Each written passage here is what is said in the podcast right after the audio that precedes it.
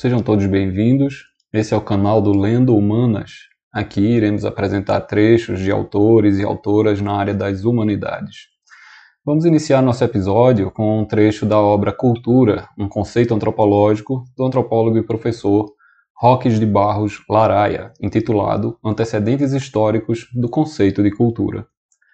No final do século XVIII e no princípio do seguinte, o termo germânico cultur era utilizado para simbolizar todos os aspectos espirituais de uma comunidade, enquanto a palavra francesa civilisation referia-se principalmente às realizações materiais de um povo.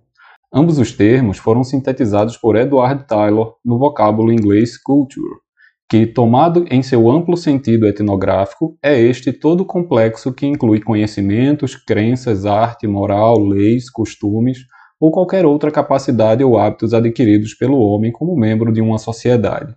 Com esta definição, Taylor abrangia em uma só palavra todas as possibilidades de realização humana, além de marcar fortemente o caráter de aprendizado da cultura em oposição à ideia da aquisição inata transmitida por mecanismos biológicos. O conceito de cultura, pelo menos como utilizado atualmente, foi portanto definido pela primeira vez por Taylor. Mas o que ele fez foi normalizar uma ideia que vinha crescendo na mente humana.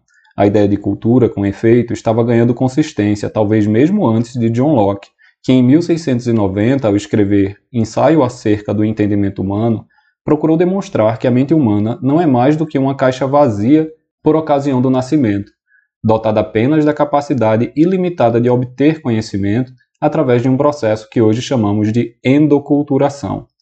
Locke refutou fortemente as ideias das correntes da época, e que ainda se manifestam até hoje, de princípios ou verdades inatas impressos hereditariamente na mente humana, ao mesmo tempo em que ensaiou os primeiros passos do relativismo cultural, ao afirmar que os homens têm princípios práticos opostos, quem investigar cuidadosamente a história da humanidade, examinar por toda a parte as várias tribos de homens e com indiferença observar as suas ações, será capaz de convencer-se de que raramente há princípios de moralidade para serem designados ou regra de virtude para ser considerada, que não seja, em alguma parte ou outra, menosprezado e condenado pela moda geral de todas as sociedades de homens, governadas por opiniões práticas e regras de condutas bem contrárias umas às outras.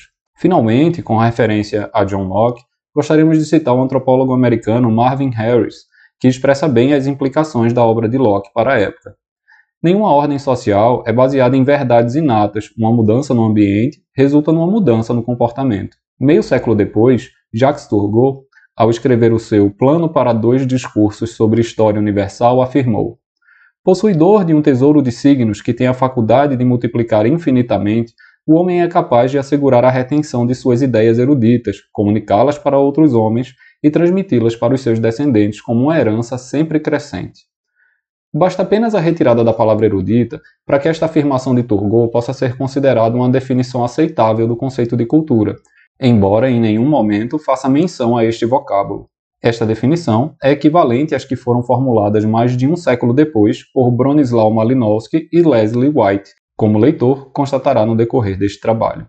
Jean-Jacques Rousseau, em seu discurso sobre a origem e o estabelecimento da desigualdade entre os homens, em 1775, seguiu os passos de Locke e de Turgot ao atribuir um grande papel à educação, chegando mesmo ao exagero de acreditar que esse processo teria a possibilidade de completar a transição entre os grandes macacos, chimpanzé, gorila e orangotango, e os homens.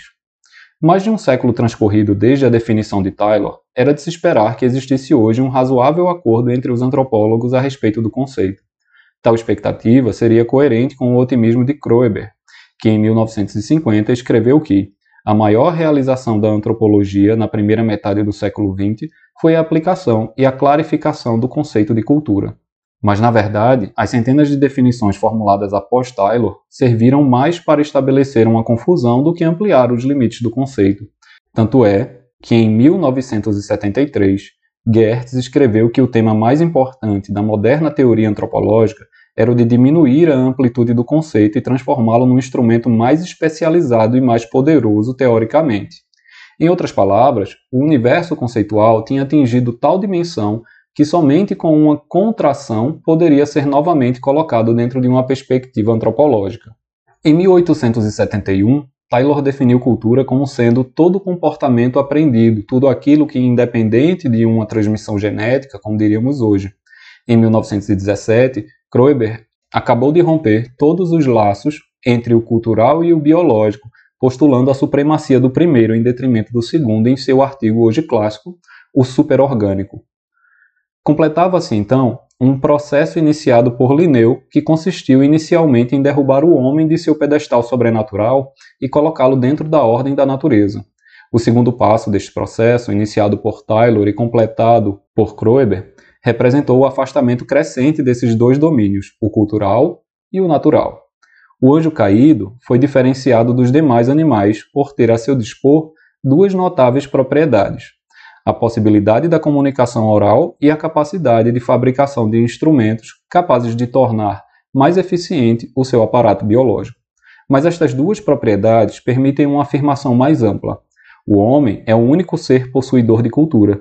Em suma, a nossa espécie teria conseguido, no decorrer de sua evolução, estabelecer uma distinção de gênero e não apenas de grau em relação aos demais seres vivos. Os fundadores de nossa ciência, através dessa explicação, tinham repetido a temática quase universal dos mitos de origem, pois a maioria destes preocupa-se muito mais em explicar a separação da cultura da natureza do que com as especulações de ordem cosmogônica.